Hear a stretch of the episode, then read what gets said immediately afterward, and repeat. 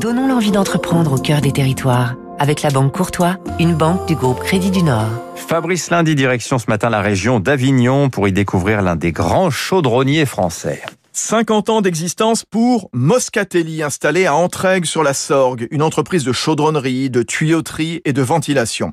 Vous imaginez dans une usine, un site industriel, ce sont tous ces gros tuyaux qui courent, ces gaines d'aération, ces colonnes de distillation, ces bacs de stockage en acier inoxydable, en aluminium, en inconel, cet alliage fait de nickel, de chrome ou de cobalt.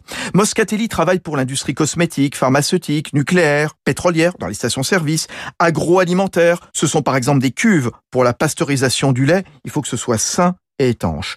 Tout est conçu en maquette 3D grâce à un logiciel développé par l'entreprise avignonnaise.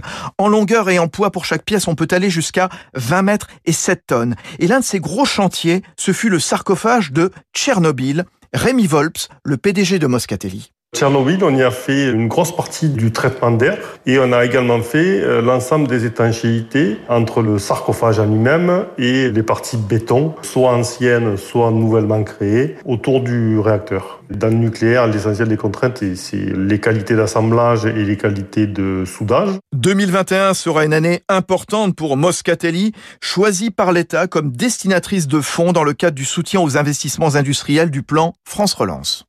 C'était Territoire d'excellence.